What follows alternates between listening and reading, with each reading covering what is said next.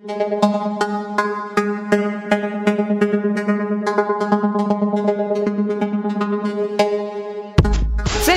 Ici on parle des paysannes et des paysans. Plutôt que la comtesse de la Prévalée a rendu euh, la Prévalée à la ville, c'est qu'il pourrait dire qu'elle a rendu la Prévalée à ses habitantes, tu vois, au peuple. Ici on parle des rapports de domination. Ici on parle des soulèvements de la terre. Nobasaran.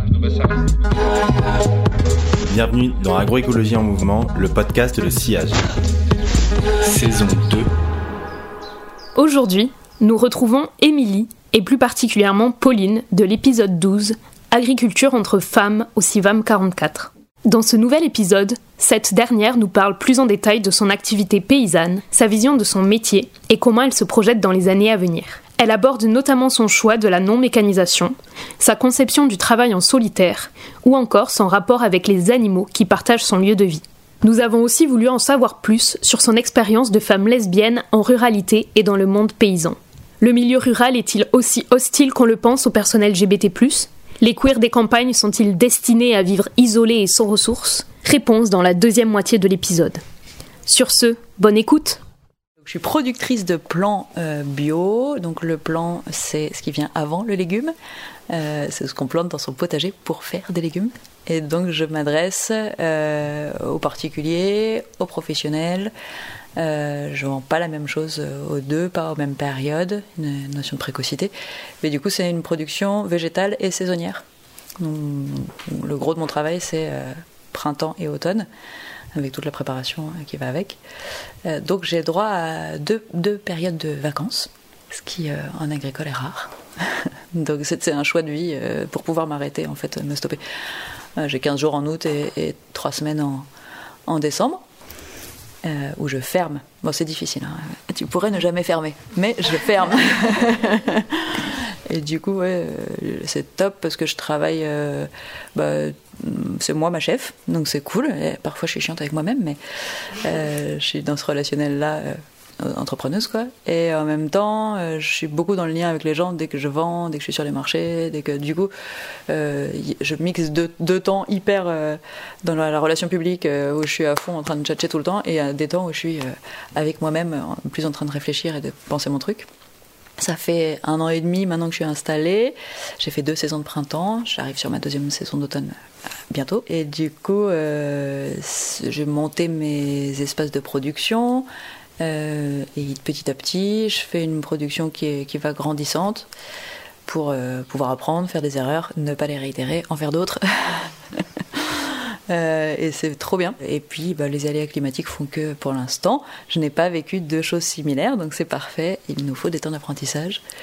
Euh, donc voilà. Mais c'est top et je vois déjà une évolution positive euh, d'une année sur l'autre au niveau de ma projection chiffrée. Je rentre dans les clous. Donc, ouais, je suis assez contente aussi de tout ce que j'avais préparé en amont et de l'accompagnement que j'ai fait justement. Parce que travailler seul, ça existe. Enfin, moi, j'y crois pas du tout. Quoi. Je suis même très pro-collectif. J'aurais bien aimé ne pas travailler seul dans l'absolu. Mais euh, il y a un moment pour se lancer, il fallait que je fasse des choix. Et en fait, euh, je suis pas seule du tout parce que justement, je m'entoure beaucoup de ces réseaux-là. Et euh, ouais, je, je pense que moi, seule avec moi-même, je suis un peu, plus, un peu moins intelligente. du coup, c'est un peu bien d'avoir des gens autour qui permettent de faire que ça répond plus vite. Non, mais c'est mon fonctionnement de cerveau. C'est pas que je suis bête, mais c'est juste euh, ça marche mieux quand il y a d'autres gens. T'as combien de surface et combien de variétés? J'ai j'ai grosso modo euh, un hectare et demi et, euh, et j'ai beaucoup trop de variétés. je vais être à 70, 70 variétés en au printemps. Euh, il faut que je réduise. Ça Les annuels, du coup, c'est les plantes potagères. Printemps, euh, printemps, ouais, je suis majoritairement sur de l'annuel. Euh, à l'automne, euh, je suis sur les plantes pérennes. Euh, les petits fruitiers, les aromatiques, et, euh, le reste du légume euh, maraîcher classique, on va dire. Mais ouais, à terme, j'aimerais bien aller vers plus de cohérence avec le sol et essayer de moins travailler ces espaces-là dans nos potagers. Et du coup, d'implanter plus de plantes pérennes nourricières. Oui, moi, mon entrée, c'est la bouffe. Ça, c'est trop bien. Il y a d'autres gens, c'est le- leur entrée, c'est la santé. Euh, Bon, moi, je pense que tout ça se, complète, évidemment. Si on mange bien, on est en meilleure santé. Mais euh, moi, je suis gourmande, du coup, c'est d'abord la bouffe. Et, euh, et petit à petit, je, me renseigne sur les fleurs, la beauté, prendre le temps de regarder autour de soi. Euh, Ça, c'est un peu l'objectif de la troisième année, quand vraiment tout est installé, que tous les abris sont fonctionnels, que je sais comment les choses fonctionnent un peu mieux, euh, de prendre le temps de contempler ce qui se passe autour de moi, parce que c'est beau, et que c'était aussi ça la démarche de sortir de l'urbain et du béton, et, euh, du coup d'ouvrir un peu plus les yeux encore. Quoi. Et du coup, dans tes itinéraires techniques, est-ce que tu as, fait le choix d'avoir un. Est-ce que tu en agriculture bio quand, comment tu qualifies ton, ton mode de production? Est-ce que tu es en bio mais tu veux pas le label peut-être Je sais pas. Ouais, je, je l'appelle Bio Plus parce que euh, le label bio aujourd'hui, euh, je, je le trouve pas suffisamment poussé. Euh, par contre, pris, je l'ai pris parce qu'il est très reconnu par les gens, le, client qui veut acheter quelque chose de bio parce que c'est plus sécuritaire pour lui. Et du coup, bah, moi, mon objectif, c'est d'essayer de vraiment le plus en cohérence possible, en passant d'abord par une non-mécanisation, parce que dès dès que tu grossis. Donc moi j'ai pris un terrain relativement petit, une production qui se fait sur un espace relativement restreint afin de ne pas avoir mécanisé. Euh, ce qui n'est pas tous les jours facile. J'ai des moutons pour faire euh, la gestion de l'enherbement, mais les moutons sont exigeants. euh, Il y a des trucs qui mangent moins. Du coup, euh, ouais, l'idée c'était d'essayer d'être la plus vertueuse possible, sachant que je remets en question pas mal de trucs dans ma production parce que j'ai quand même la question de la tourbe qui se pose dans le terreau, euh, la question du plastique, euh, de mes contenants, etc. Donc je récupère beaucoup. Mais euh, ouais, et, la gestion de l'eau qui, pour l'instant, se passe très bien, mais à terme, dans nos environnements, risque d'être une vraie problématique. Ici, il se trouve que moi, je suis dans un terrain qui est avec de l'eau. J'ai beaucoup de réserves d'eau un peu partout. J'ai beaucoup de chance, mais je ne sais pas si ça va durer dans le temps. Donc, pour l'instant, c'est plutôt vertueux sur l'eau, mais euh, ça pose question. Le plastique et la tourbe, euh, j'aimerais bien un jour produire mon propre terreau. J'y suis pas. Euh, J'apprends d'autres choses, et puis ça me demande de manipuler beaucoup, beaucoup de, de matière. Et- Ouais, voilà. Donc euh, pour l'instant, euh, comme je veux pas me mécaniser parce que je sens que quand tu mets le doigt dedans, bah, en fait, tu vas vite. Euh, donc je reste vraiment bloqué là-dessus. Je comprends très bien d'autres choix, mais il se trouve que le mien est, tenable comme ça. Donc euh, pour l'instant, j'évite toute mécanisation. Et je vois très bien que bah, pour, faire, pour monter mes serres ou tout ça, j'ai dû faire venir des voisins avec euh, leur machine. Le sol, euh, c'est pas le même là où ils sont passés et là où on ne fait que marcher. Le tassement, le machin, la vie. Euh, donc euh, la gestion du pâturage des moutons. Enfin, bref, il y a plein de trucs comme ça où euh, très vite, en très peu de temps, en fait, des petits passages de, mécanisation font vite des trucs qui font que ça n'est pas possible. Et, donc moi, je suis très contente de ce choix-là, mais il faut le tenir. c'est d'autres contraintes, d'autres astreintes. C'est pas faisable partout. Il se trouve que sur mon sol à moi, qui est hyper limoneux, ça se voit tout de suite. Donc c'est voilà. Ça, on, part du très technique après, mais je suis très contente et j'ai beaucoup de chance d'avoir fait ces choix-là sur cet environnement-là. Je trouve que tout se corrobore bien. C'était pas, c'était pas très calculé, mais ça se passe bien. Je sais pas si c'est euh, touchy d'en parler, mais du coup, est-ce que vous avez eu des Enfin, là, il y a eu pas mal d'aléas. Enfin, il y a eu de la grêle, il y a eu du gel là récemment, sécheresse. Là, il commence. Enfin, je sais pas trop comment c'était la météo dans le coin là, mais comment est-ce que ça a été T'avais déjà fini ta saison peut-être euh, ou Ouais, la canicule, là, j'étais vraiment en fin de saison. Euh, j'ai dû quand même protéger mes cultures, mettre de l'ombre, euh, créer des espaces. j'ai perdu quelques plants euh, parce que j'ai mal géré. Mais ça, c'était en l'occurrence moi qui aurais pu faire mieux. C'est se lever le matin et faire avec la météo, c'était un peu l'objet en fait euh, de ce changement de vie. Euh, beaucoup plus en cohérence avec ce qui se passe autour de moi, euh, prendre ça en compte et, euh, pas avoir un job redondant. Et ben là, en l'occurrence, on s'éclate. c'est ça. Je pense pas qu'un jour je puisse m'embêter dans cette production-là parce que je pense qu'effectivement, bah, il n'y aura pas une, une année similaire à une autre, une journée similaire à une autre. Et donc, bah, euh, ouais, euh, il faut juste savoir que quand tu fais ça, un, job météo dépendant, euh, grosso modo, tu peux avoir des journées où 70% de ta journée, c'est de l'adaptation à ce qui se passe dans ce- cette journée-là spécifique. Et donc, tu avais prévu tout à fait de faire autre chose et tu ne le feras pas. Et ça, c'est un peu complexe parce que bah, moi, je viens d'un monde où tu sais très bien comment va s'organiser ta journée. Tu as tes rendez-vous, tu as tes mails, tu as tes machins. Et ben là, non. et donc, ouais, il y a un peu plus de difficultés comme ça. Euh, à nouveau, je pense qu'il y a des environnements. Enfin, le, territoire ici est plutôt protégé pour ça. On n'a pas eu des grosses grêles. Enfin, il y a des endroits où ça a été catastrophique, quoi. Moi, j'écoute des trucs, je trouve genre non, pas chez nous, pas chez nous, pas chez nous. Mais euh, ouais. Et à nouveau, euh, la vraie problématique, c'est celle de l'eau, les sécheresses, etc. Et il se trouve que moi, je suis hyper basse dans, dans l'environnement dans lequel on est. Le côté vallonné aide beaucoup. Et euh, du coup, je suis protégée par les arbres et j'ai euh, de l'accès à l'eau euh, qui est, qui est pas assez facilité. Donc j'ai de l'ombre, euh, j'ai de la fraîcheur, je suis coupée des vents et j'ai accès à l'eau. Donc tout ça, au niveau sécheresse, moi j'ai trop la chance. Qu'est-ce que ça fait d'être entouré sur une production un peu particulière, je pense, dans le territoire, non? J'imagine que vous êtes quand même pas beaucoup. Je sais pas. Où est la prochaine personne qui, dans, le- périmètre qui produit des plans Est-ce que ça t'as rencontré des difficultés? Ou non? Est-ce que tu as plutôt retrouvé de la solidarité ou des liens? Ça devient la mode. Euh, donc euh, il commence à y avoir des installations. euh, donc il y a plein de gens qui veulent faire des stages chez moi et moi je trop genre mais je me suis installée depuis un an et demi. Qu'est-ce que tu veux que je te donne comme information Pour l'instant? Je me pose trop de questions. mais ouais non je vraiment un accueil un accueil très ouvert. pas de pas de concurrence mais moi c'est aussi l'idée c'est-à-dire que je m'installe dans un endroit j'ai vérifié ce qui se passait avant l'idée c'est d'être en cohérence territoriale de répondre à un besoin et pas euh, voilà. Et puis j'ai bossé chez des gros pépiniéristes en fait moi avant.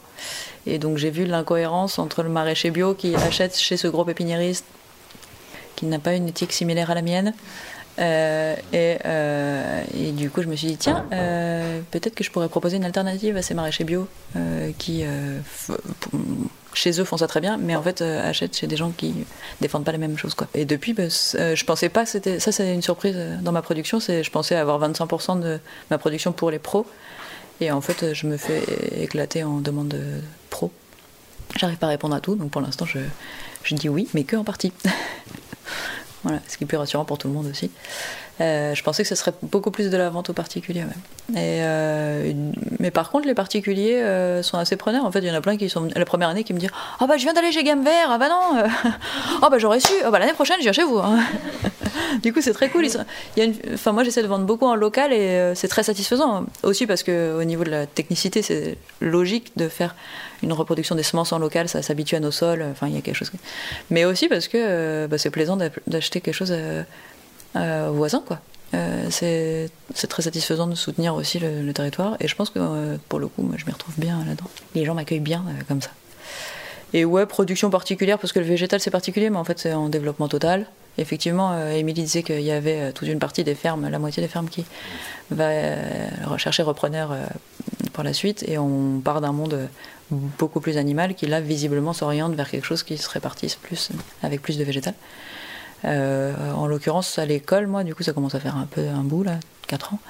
On était très nombreux à vouloir faire du végétal, plus que de l'animal, et euh, la répartition genrée était euh, très mixte, euh, sans... Je saurais même pas définir, mais euh, ouais, je- ça m'a rien ne m'a choqué. Toi, ton terrain, tu le loues, tu l'as acheté? Ça, j'ai acheté. On peut, on peut revenir sur la notion de la propriété, qu'est-ce que c'est, mais bon. et tu as. C'est une seule partie de ton terrain que tu utilises actuellement ou c'est l'ensemble? Ouais, je- j'essaie de faire deux, espaces séparés, un espace pro, un espace perso. Pour l'instant, ça s'empiète un peu l'un sur l'autre. Euh, pour ma famille, je- j'essaie de laisser un espace qui soit pas trop mélangé et pour pouvoir, à un moment donné, dans ma journée, arrêter de travailler. Mais j'y suis pas encore. Parce que ben, tout est lié, donc euh, j'amène facilement du boulot à table. Comme je, peux, faire des petits trucs sur table, moi c'est facile. donc, euh, mais ouais, euh, le, terrain, euh, je l'ai acheté, mais euh, par exemple, les moutons étaient là avant moi. Donc j'estime que c'est d'abord eux à qui appartient le terrain et à moi de m'adapter. Les animaux sauvages qui passent, on est au milieu de la forêt, donc les animaux sauvages qui passent, pareil. Donc j'essaie de construire mes abris en fonction de ce que j'ai remarqué. J'ai la première année pris le temps d'essayer d'observer un peu ce qui se passait, remis mes clôtures, rebouger mes piquets, machin truc, et puis en fait tous les jours la, même clôture était mise à mal parce que en fait c'est un passage hyper fréquent. euh, les animaux ils ont des habitudes en fait. et- et puis par contre, j'ai mis en place des cultures euh, pérennes pour moi, et donc là, il fallait absolument que je les protège. Donc j'ai fait attention à où est-ce que je les mets. Est-ce que c'est pas sur leur- leurs endroits à eux Euh, Je fais passer mes moutons dedans. Je mets la laine de mes moutons pour que ça sente l'odeur du mouton, afin que les, animaux sauvages ils se disent, eh mais il y a déjà quelqu'un, j'y vais pas. voilà, il y a des petites techniques comme ça. Et, euh, et du coup, il y a des espaces euh, sur mon terrain qui sont pas du tout euh, pour moi, qui sont réservés soit aux moutons, soit aux animaux sauvages, en mode, bon, ça c'est pas chez moi quoi.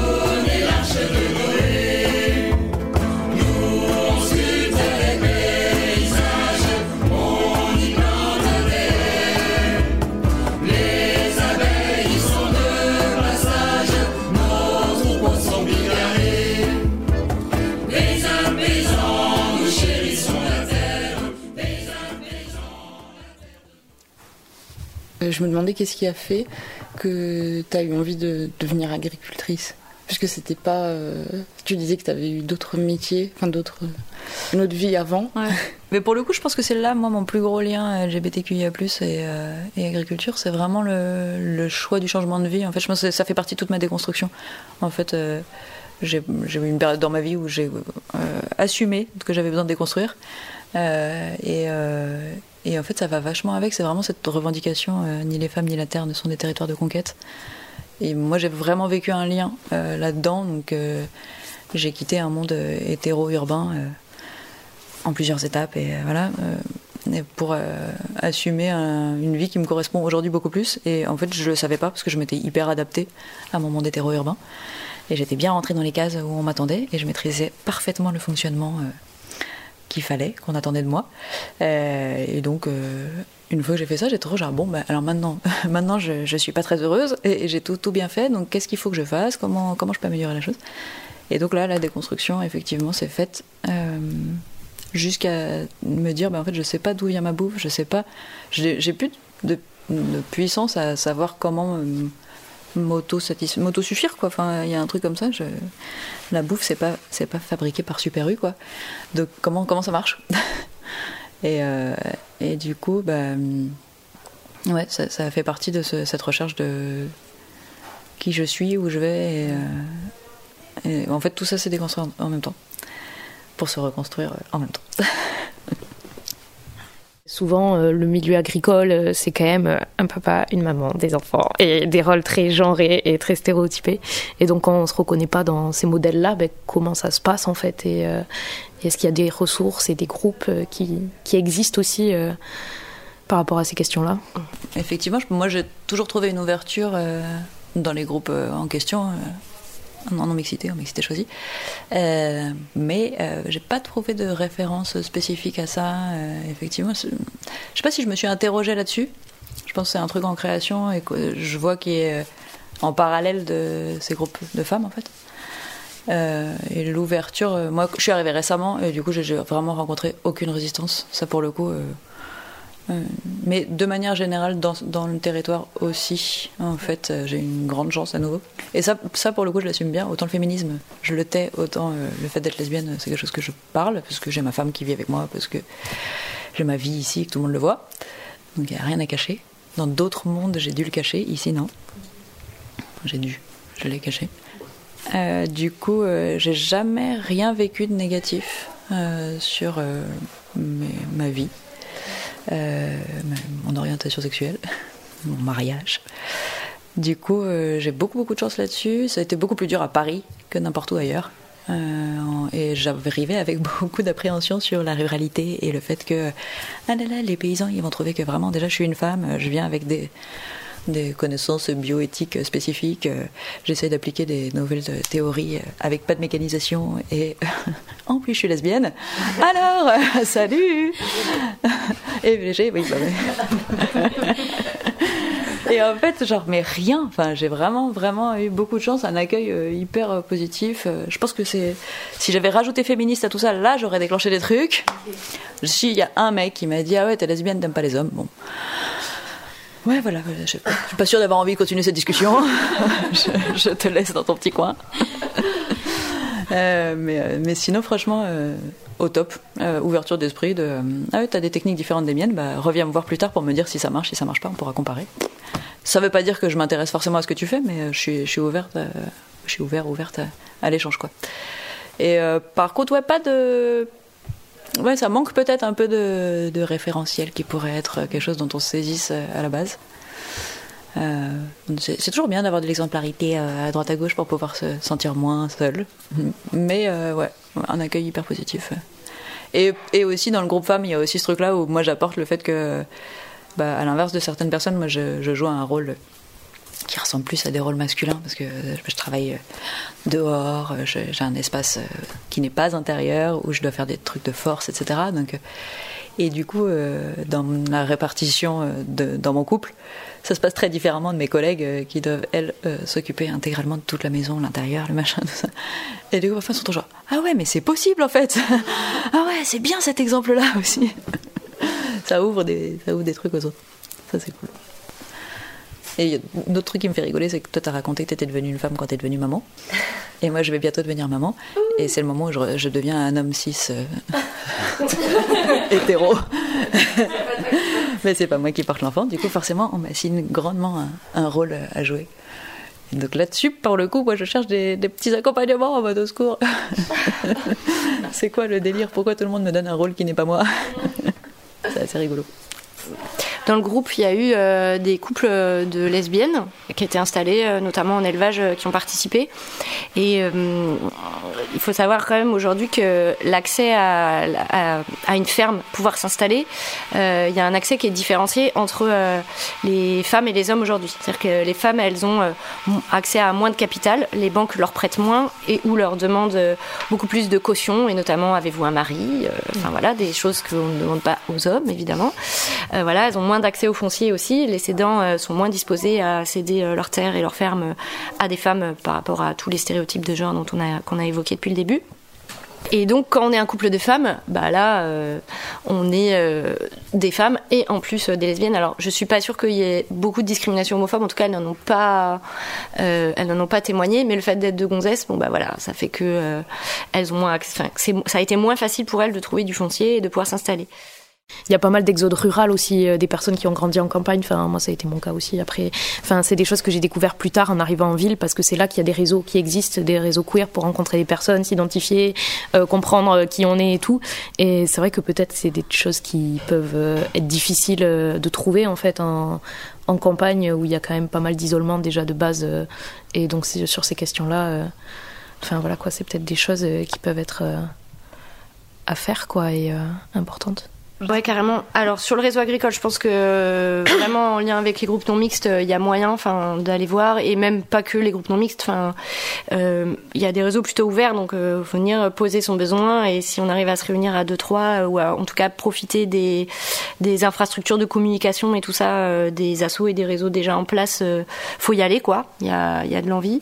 Et après, par exemple, chez nous, il y a un truc qui se met en route. Peut-être tu vas pouvoir mieux témoigner que moi, mais il y a la rurale euh, LGBT là.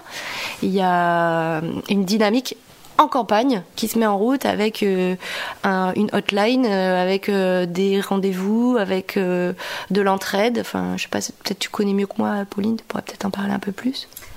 Oui, c'est tout nouveau, donc c'est en train de se créer, mais effectivement, il y a un besoin en rural de pouvoir parler de ça, accueillir des personnes qui auraient besoin de se sentir pas seules à nouveau. Et du coup, bah, on a créé ce, ce- regroupement de gens hors, hors urbain. Donc l'idée, c'est de compléter un peu ce qui existe déjà en urbain, ce qui est super, mais que ça manque ici. Et, euh, donc ouais, il y a plein de possibilités, euh, des, moments festifs, euh, des moments de rencontre, des moments. Là, on est allé à la Pride ensemble en vélo. Moi, je me suis baladée avec mon petit vélo et mon petit drapeau dans la campagne ici en, ultra local. J'étais trop fière, j'étais en chiale, j'étais trop émue, j'étais trop bien. Et très, très sympa, euh, accueil des gens euh, hyper positifs. Bon, j'étais en vélo et c'était canicule, donc euh, en plus c'était trop. Allez Mais euh, ouais, c'était top. Euh, et ben il y a plein de petits petits événements comme ça, plus ou moins grands d'ailleurs, euh, soit en petits groupes, soit en plus gros groupes, qui se créent. Et je pense que c'est nécessaire. Ici, par exemple, on a de l'espace aussi. On s'interroge sur pouvoir faire un espace d'accueil qui serait adapté pour ça. Euh, ouais, je pense qu'il y a besoin euh, de visibilité en fait. Moi, j'œuvre, euh, j'ai envie d'œuvrer à la visibilité. C'est pour ça aussi que c'est un peu ça mon ma transparence sur les marchés. euh, J'aime bien jouer un petit peu entre des vêtements euh, dits masculins ou dits féminins et pouvoir un peu interpeller les gens euh, comme ça. Donc il y a des gens qui viennent me voir sur le marché qui disent bonjour monsieur et puis après ils me disent oh pardon madame. Je dis mais c'est en fait tout ça c'est ok, ça marche. Euh, et puis après euh, effectivement je raconte un peu ma petite vie, je parle beaucoup sur les marchés et, euh, visiblement ouais ça aide, euh, ça aide. Il y en a plusieurs qui m'ont dit c'est cool, euh, on t'a identifié, t'es là et puis euh, en fait euh, t'es là et t'es libre et, c'est hyper positif. Quand j'ai reçu ce petit retour, j'ai trop genre, hey, j'œuvre ma petite visibilité euh, pour tout le monde, c'est bien. Euh, donc euh, voilà, bon, j'ai parlé du mois des fiertés sur le marché aussi, il a fallu que j'explique beaucoup de choses. c'est pas encore tout à fait inclus. Mais donc ouais, je pense qu'en en rural, il y a besoin d'ouvrir ça. Et pour autant, moi j'ai rencontré des jeunes LGBTQIA là d'ici et qui semblent pas du tout souffrir d'un isolement quelconque ou pas plus que pas plus que d'autres jeunes quoi. Mais je sais pas, euh, voilà, peut-être j'ai pas rencontré les bonnes personnes, voilà, ou peut-être qu'ils sont à nouveau pas accessibles jusqu'à moi, euh, mais euh, ça m'a rassuré en fait. Je me suis dit, oui, c'est cool. Juste, euh, du coup, pour lancer ce mouvement-là, il y a une, une boom qui a été organisée, où il y a une centaine de personnes qui sont venues donc, euh, de campagne euh, alentour, donc c'était plutôt très chouette. Et a, parmi les organisateuristes, il y avait un numéro de téléphone qui avait été mis, et cette personne a reçu beaucoup d'appels, en fait, alors que c'était... en lien avec la boum mais pas autre chose à la base puisque c'était le lancement un peu de, du collectif et tout ça. Et, euh, et en fait qui a reçu des appels quand même aussi de personnes en difficulté. De personnes isolées aussi bien des jeunes que des moins jeunes. Des personnes pas outées euh, qui du coup euh, se sentaient un peu en difficulté parce que enfermées dans un cadre hétéronormé dans lequel c'était hyper galère de poser qui ils étaient vraiment des personnes, des jeunes en transition ou avec des projets de transition et euh, dans des familles qui n'étaient pas réceptives à ça. Donc ça, c'est aussi quand même une réalité. Et c'est pour ça que le collectif et l'asso Lassie et Gwyn, là, se, là, euh, portent des formations de professionnels de santé, de l'éducation et du social sur euh, les, questionnements et les vécus des personnes LGBTQI+. Et donc, il y a une première formation où il y avait une quinzaine de personnes, dont un médecin généraliste, une assistante sociale, euh, des personnes du planning, euh, du conseil euh, enfin ou d'accompagnement de reconversion professionnelle, enfin des profils très différents qui étaient là et qui ont vraiment euh, euh, été euh, super ouverts et, qui ont reçu les informations et qui en demandent plus. Donc il y a un cycle qui va se continuer et puis euh, une ligne pour euh, les personnes LGBTQI+, une ligne téléphonique euh, en campagne euh, et pour créer du lien et tout ça et tout ça. Voilà. Merci d'avoir écouté cet épisode d'Agroécologie en mouvement. Merci à Pauline de nous avoir partagé son vécu et de nous avoir montré que vivre ses identités queer et paysannes simultanément est possible. Et cela peut même être fort épanouissant. L'isolement des personnes LGBT+, particulièrement en campagne, reste tout de même une problématique à penser collectivement. Dans de prochains épisodes, nous partirons à la rencontre d'autres paysans, paysannes queer, ainsi que de collectifs permettant de rompre cette solitude. Si vous a plu, partagez cet épisode autour de vous et à bientôt.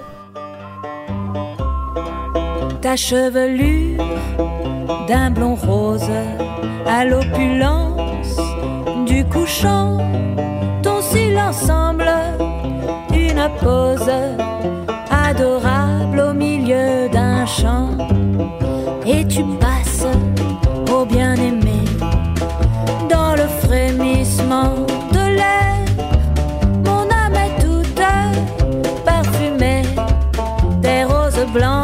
de ta chair.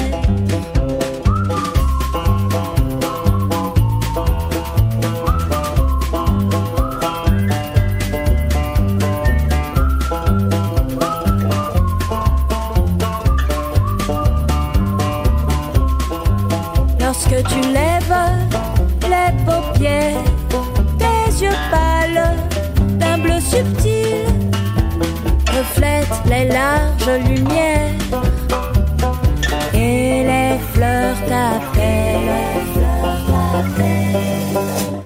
Paris.